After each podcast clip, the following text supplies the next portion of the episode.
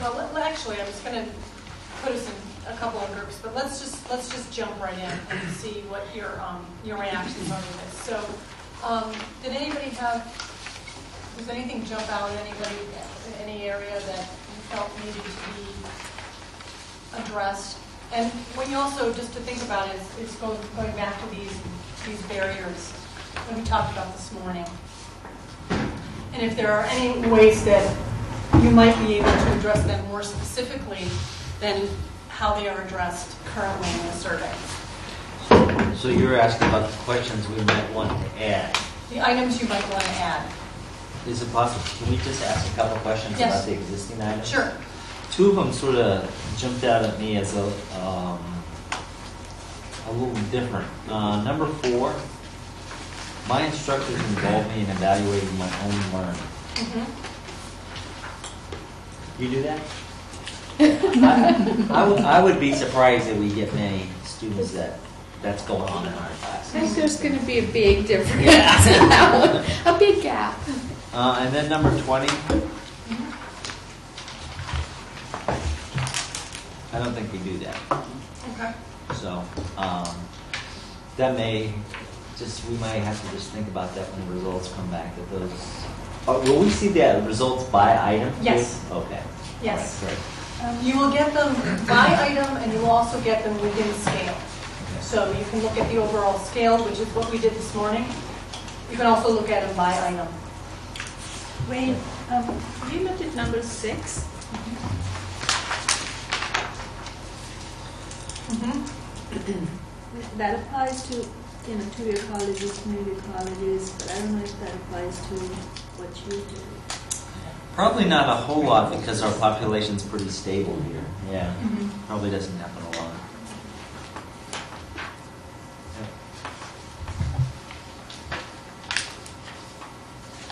Transferring in, that Yeah. you Yeah. going somewhere else. Okay. So you want us to think about questions to add then? Right, and as I mentioned, it's not required, but it's an opportunity for you to address. um, For example, I heard this morning that, that financial issues are of concern. Is there um, an item that might be added that would get at how that's impacting your students?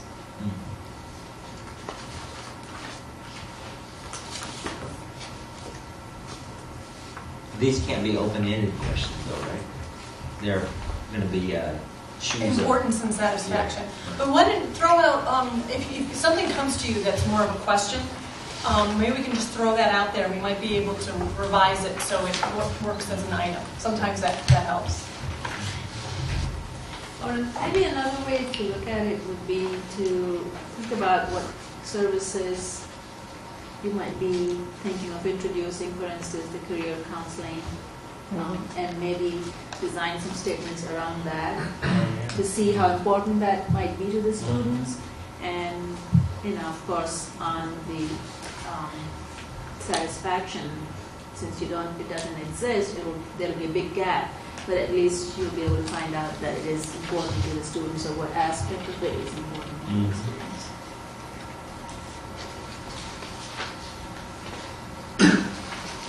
There was one question in here that it's not, it's a really good question. I just wonder if we should ask it in more than one way. It was number 19. That I received timely responses to my requests for help and information. It'd be nice almost if that was split between from faculty and from administration and support staff, you know, which are two radically different Mm-hmm. Things. right. Okay. Kind of a corollary to that, I was thinking, I've received multiple responses that have been divergent. in response to questions. Funny but not. Well, I mean, it's one of the issues we talked about this Yeah. morning, though, Mhm. That's is that we have problems institutionally coming up with the same answer. That was the one thing that I noticed going through this, and one of the frustrating things about when I go through evaluation data for customer service satisfaction is when they're getting poor customer service from an office on campus versus an, versus continuing education. You know, sometimes the responses are, are vague enough in the open-ended part of it that it's hard to determine. I'm thinking when it says, you know, my advisor da da da. Well, how would we know that it, that they're talking about a continuing education advisor versus an advisor in an academic unit or that sort of a thing? And capturing, what's interesting is capturing the students that had no idea that they could talk with an academic advisor, that were sort of just floating out there and we didn't know that they were floating out there. So that's one of the things, when I was reading this, I thought, well, how are we going to know what they're talking about, whether they're talking specifically about their experience with continuing education in mm-hmm. terms of support services or in terms of customer service versus Shields Building or an academic unit or Boucke Building or, you know, something like, I know you don't know these buildings I'm talking about, but, That's okay, yeah. you know, internal um, to Penn State. Right. The- That's a good point, because the, from the student, Penn State is Penn State. It, they don't understand our internal structure to know how to do business with us. And, and right now, one of the big negatives is they pretty much do need to understand some of our internal structure to do business. Mm-hmm, mm-hmm. Um, If you were to administer the A- the ALI so that you are giving an introduction to students before they go to a computer lab or mm-hmm. completing a class, and you were to say, I want you to please respond in terms of your experience with your particular division, would that make sense to them, or would they still not really know what you meant? I, think it would still be confusing. Okay. And I think that is, you know, I see that as a, as a concern with a lot of these statements because they're, they refer to an institution. So when I'm responding to this, I am thinking about Penn State. But in fact, we're going to look at the data um, Maine's unit's point of view. So we may not be getting a true picture unless we can modify the language some of these Well, one of the things that, that is important to remember is that your, your student's experience is your student's experience, um, regardless of where they're having it. And yes, you might have not as much impact on some of the, those experiences as you would like, but this survey does go after their experience. So if you're confident that, for example, there's good services and, and information in, in your particular division, but you're getting um, not what you had expected if everybody came to your division for that information, then there might be some, when we get to the institutional self-assessment survey, there might, that might be telling you something that you need to perhaps work with other offices. And what this is also bringing to mind is, is that perhaps you might want to consider an item that talks about cons- getting consistent information throughout the campus. Hmm, I don't think we would talk. That's I'm. I'm just kidding. I said, I don't think we want to ask if there's consistent. And, and world peace and no hunger in the world. But Yeah, it but- goes back to what we Yeah. said earlier, we might be rating ourselves hi- Re- harder on that Yeah. than what the students Could do. be. maybe. Yeah, Yeah, because we know all the problems, right. and they may have only seen ten percent of them. Yep. True. I wondered with, um, with question 13, where it, it talks about the processes and procedures for enrolling here, I don't know if we want to break that down into admissions and, you know, just the, Right, 'cause- the different types of processes that are involved. Terminology, again, when- Right. the way this, this could be interpreted as enrolling in the class, as opposed to enrolling Enrolling in the in the university, programs. yeah. And, and that's one of the, um, when you probably, if, if, if it would be worthwhile, maybe asking a question, an additional question about, does this program fulfill your, your goal, or do you intend to, to go forward? You know, um, because What do you mean by go forward? well, we talk about their life goals and the program goal and everything else, but it might be a step process for them. Okay, you're talking about the, the remedial student that, that, you know, um, so just to find out if this is not necessarily the two plus two, but if you're, if they're not already in a degree program, it could be that their, their next step is requesting into a Yeah. degree program. Right. Or associate, and then they, they hope to go forward. Right. Or even grad school. We've talked to some adult learners that, you know, are so enthused that they're, you know, that's their goal, that's their life goal. And so that this particular, the way this is worded, I think, it, it it addresses the, the present. Right. Right. So So I you're- didn't know, how, you know, It's sort of like, do you, do you anticipate continuing your education Right. at Penn State or something? Right, right. Couldn't you structure one of the customized items, customized items, so that it's similar to one of the main, the items in the main part here, but specific to CE, so that you're comparing the answers to both of those, and you're going to get a specific answer for CE versus the general answer overall. If there, if you get the same sort of response, then you can conclude one thing. If, if you get, you know, more satisfying response on the CE specific question than the, than the general question, then you can come up with something different. Mhm, You could do that. The, these um, additional items will not fall into any scale. They'll be separate from that. so. But yeah, that, that can be done. This is sort of backtracking when you were talking about financial aid. Uh-huh. One of the questions that I thought would be interesting to know is if, if the student has ever had to um, withdraw from classes because they couldn't pay, uh, pay for their course.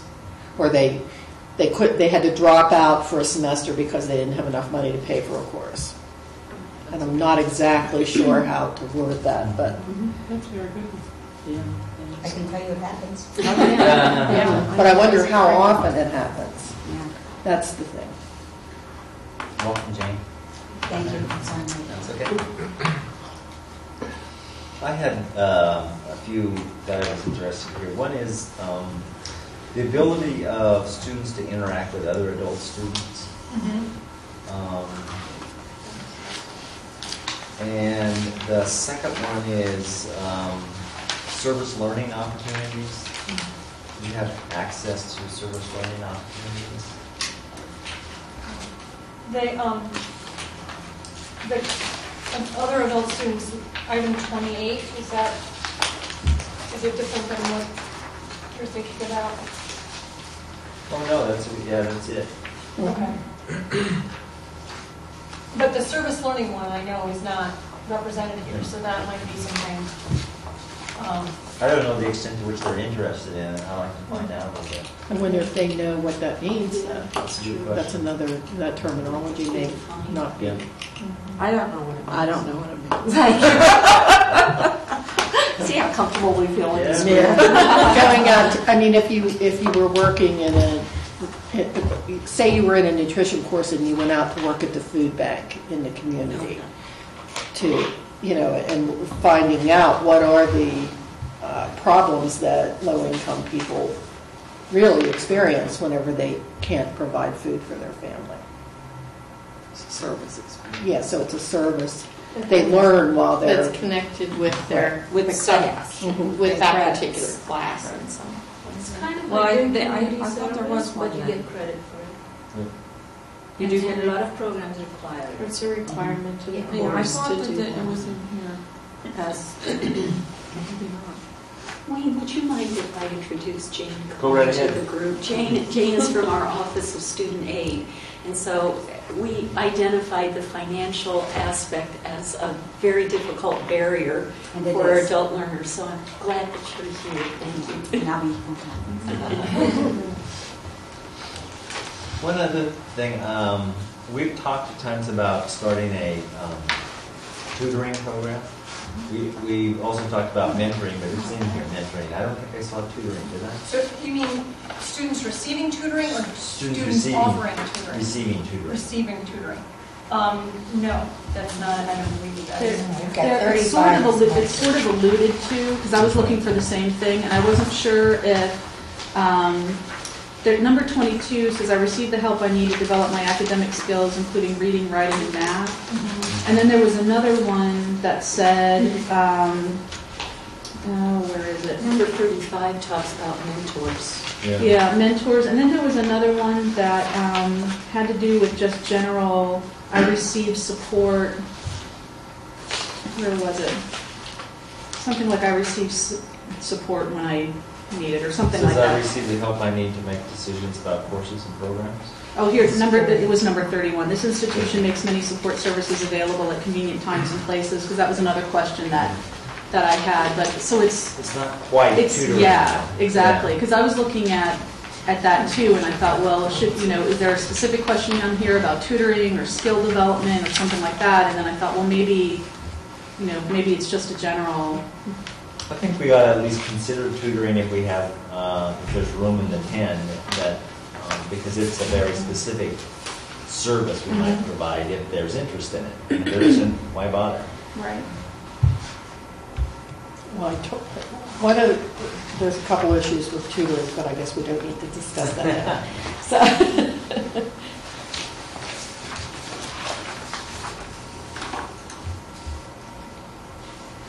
Any others? My, my feeling with the 10 extra questions is,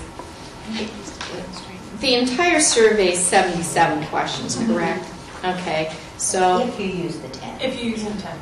if you use the 10, it's up to 77. Okay, so this is the specific, and we've already got quite a few questions. Mm-hmm. So I'm thinking with maybe more time, more discussion, we could come up with the 10, because I think you're already to a point where some folks may say, hmm, too many, I'm bailing out.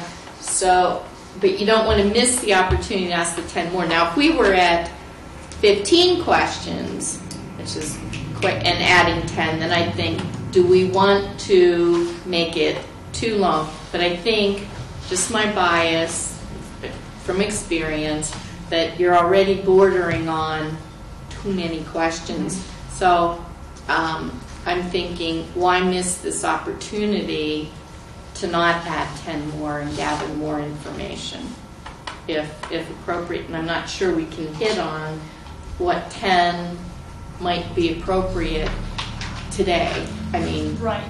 this quickly. Right, and, and the, the purpose of spending this time is to, is to start you thinking about it. And Oh, what I would recommend is I can share with you just what I've dro- jotted down from what you said, and I would recommend that um, somebody take this on as, again, a subcommittee um, that looks at these, uh, maybe add some more, refine some more, um, or if you decide that really none of these are as important as you really think that they are today, you know, upon thinking about it again, and then you can take it from there.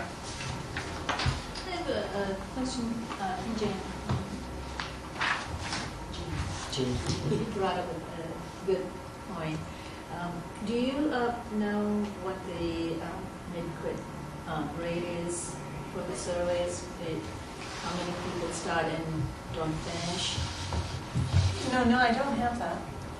That would be Find an interesting Mhm. um, piece of information to know um, whether the survey is too long and a lot of people are quitting halfway through it, or um, most people start, finish it, so we don't have to worry about how long it is.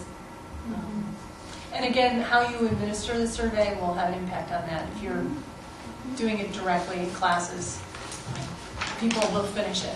That was one thing I wondered if we were offering people an incentive to finish it. You know, different Right. incentives per page. Does, Rate um, Ruth, does, if they don't finish it, does nothing count? that Nothing they counts. So it's either all or nothing? And they can't go in, do half, and come back. They have to, it has to be done in one sitting. that's an important piece for direction. Interesting. Yeah.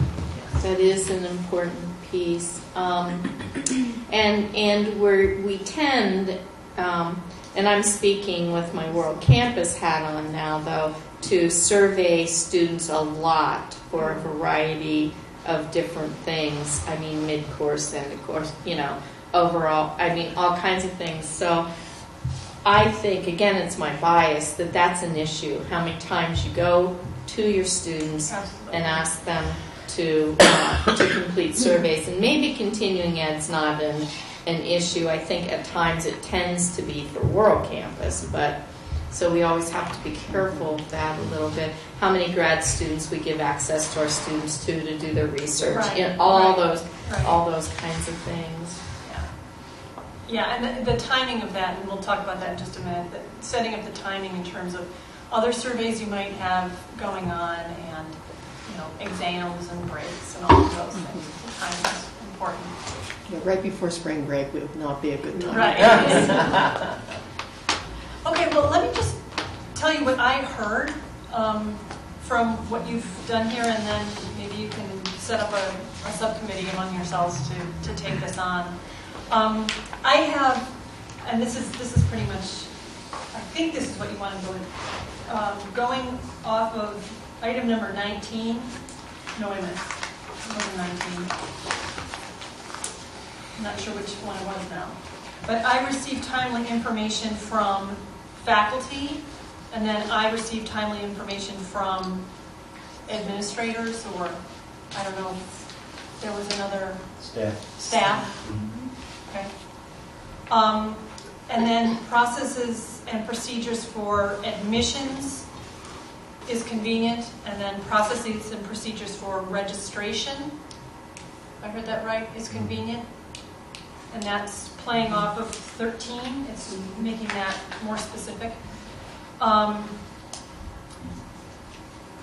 Then, um, this institution makes service learning opportunities part of my learning experience.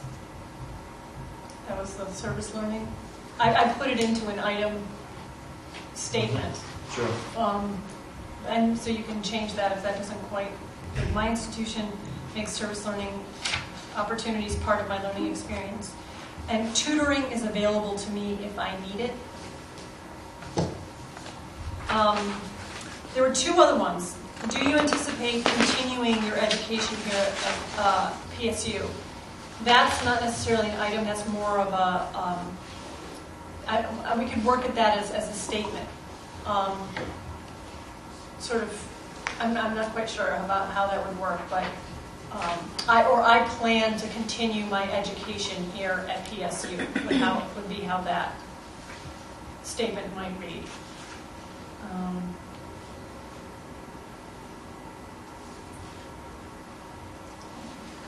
And then there was a question about if a student needed, to, um, dropped out, they couldn't pay for a course. That's more of a, think we, we might see if we can fit that into the demographic section, which is what we're going to go to next.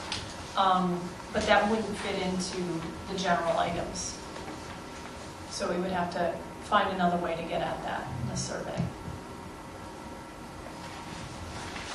How does that sound? Is there any other One other one maybe, unless it's in the survey and I just missed it, and that is the um, accessibility of faculty. Accessibility? Do they have access? I think access? there to was something there, so.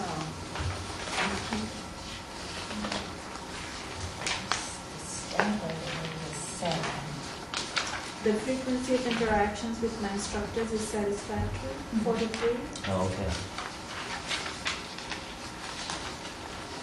Is that what you had in mind, Leah? Yeah. Do you want to do something that's more, It's almost, I, I guess I was thinking about whether our faculty seem open to approachable, sort of, well, we can as put... opposed to office hour type of thing. Just you know? as, kind of as, as a person?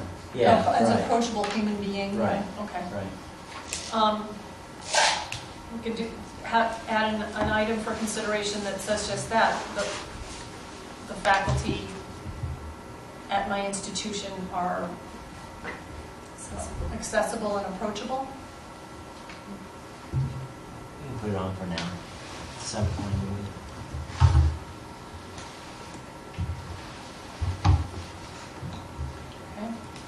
Because that, that's, um, that's different than frequency of interaction. Yeah. I mean, you could have somebody that's pretty and approachable, but inter- Yeah. interact with them uh, frequently, whether you want to or not. Yeah. Okay. Well, I think this, this sounds like a good start. Um, Do you want to try to put together a committee on this? Do you want to do that here? I think it's a good idea. Okay. Okay, talent is.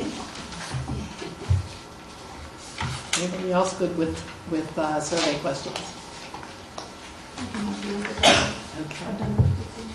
Have it?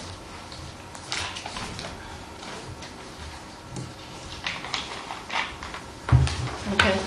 Heather, talent, and I guess me.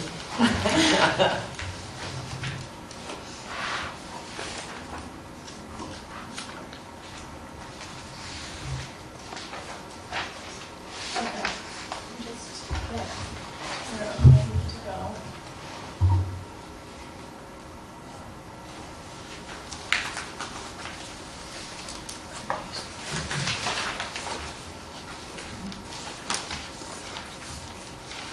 It's all right.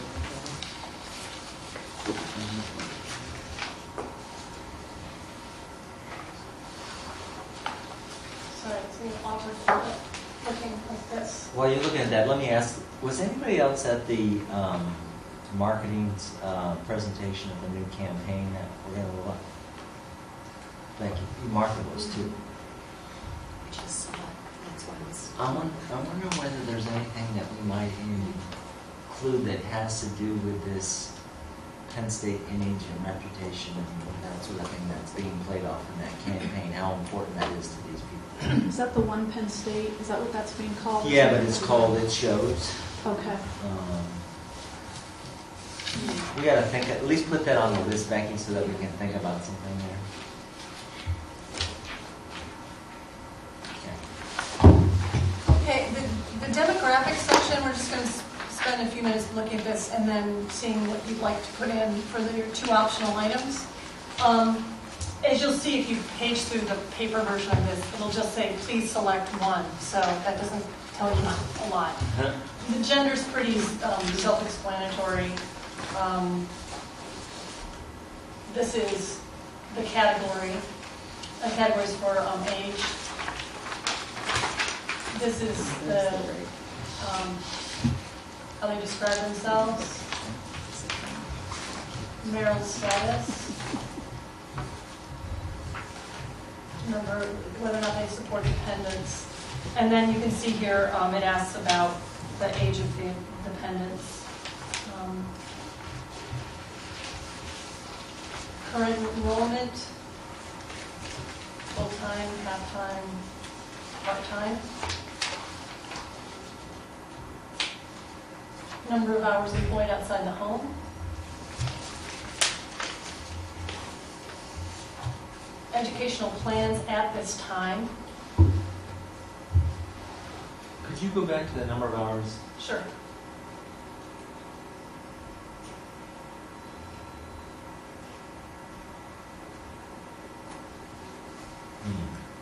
Okay.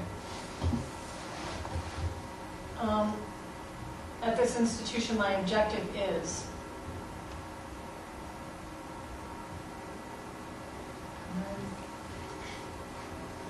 Scroll down. This institution, the, obj- my objective is to. Oh, I'm sorry, we already did that. Completed.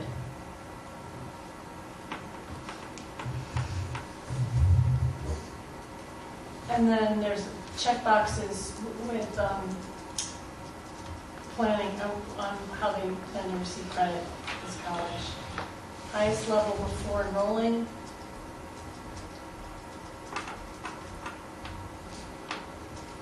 English normally spoken in my home, must know. First generation college student. How they're paying for college.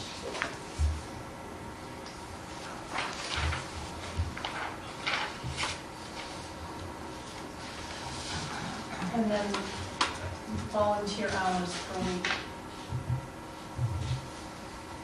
Um, So what would be added here is, um, you have the option of adding a demographic item that has up to six responses uh, in a drop-down menu. And then something for a major, or if you wanted to do the, the school that they're enrolled through, um, however you'd like to do that. And- And that is basically infinite. Um, It's a matter of, say you had 25 majors, it could be 25 options. I mean, you ask them what major they're. Right, right. And then again, it's a drop-down menu. What about something that says, I'm primarily taking courses through CE, World Campus, or face-to-face instruction? You know, just to kind of get an idea of, do they understand our internal mm-hmm. structure? Yeah, I think My feeling is, is that probably not, all the feedback I get from the advisors is that they don't, the students are getting confused by continuing education, World Campus. They think World Campus students, so will sometimes think they're continuing education students, and continuing education students sometimes think that they're World Campus students because they think, you know, obviously they're not internal, so they think, well, I'm taking, I'm an adult learner, I'm taking classes part-time, so it must be continuing education, so I'm going to continuing it, you know, it's just sort of gobbledygook.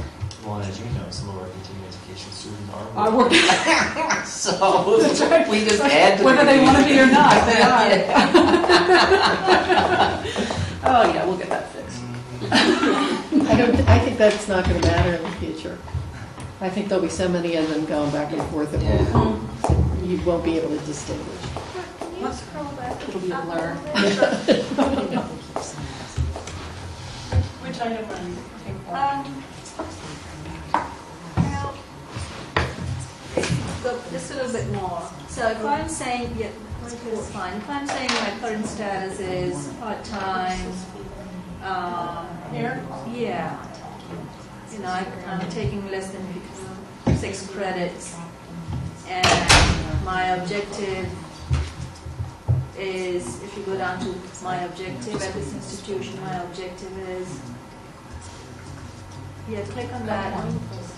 Click on that one. Um, Self-improvement, personal interest. Do I skip the next question then? Because then I'm not really in a program. To date, I She just says. completed, I was just saying the same thing. to date, I have completed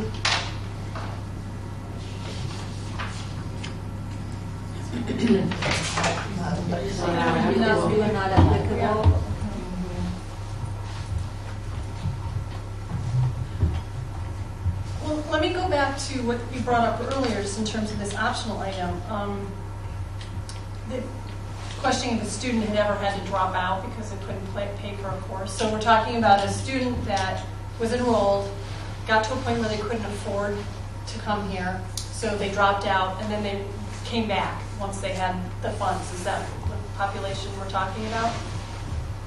She have to go to the restroom or something. I think Okay. that is- I think that is. Let's just make up something. and- But that, that was close, yeah. Yeah. That was- that was- Sounded good. Well, or the students that only go like, we have one student who only takes classes in the fall because she can only afford to go one semester a year. So there are students that, you know, they don't necessarily enroll that semester because they can't afford to. You know, it's not like they're already in and they drop out. They just, that's part of their plan. They can Right. afford to go here and there. like the financial constraints prevent me Right. from taking um, courses in continuous semesters or something like that. Um, I mean, that's only part of the issue, but that's probably one of the, the big things you want to know. Do they have to stop out and wait till they've Right. accumulated more money? Right. Something like, have you, um, let's see, I have, um, some, I mean, this is not the right language, but I have not taken courses during the semester because I did not have financial resources or something like that. There have been, yeah, there Yeah. have been instances where I could Yeah. not. Or as many credits because they might limit themselves. I could not take a class or as many, More than six. yeah, as I would like because of financial constraints.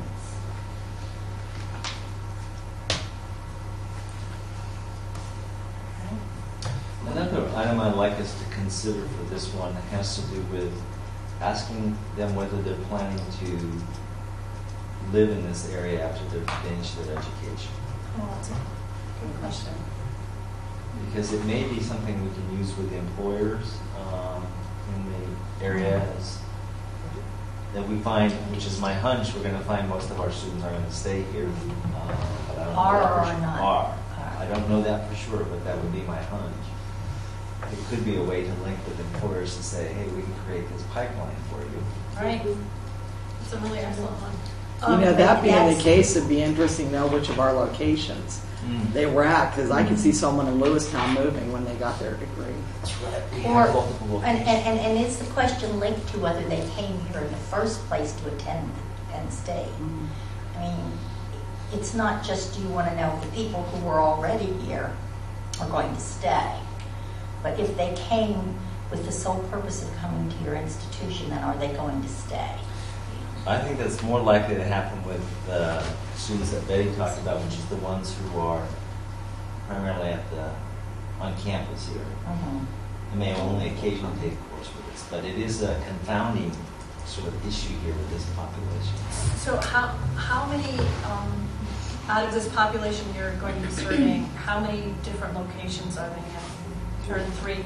That actually might Right now. answer your question. That might be what you want as your demographic. Mm. Is I, the campus I attend is, and then a drop down, your three Yeah. campuses. Because one of the things you can do is when you start um, working with the reports and the data, you can look at, you know, what did, what did these students at this campus say versus this student, these students at the other campus. And they may be having different experiences They probably in- are.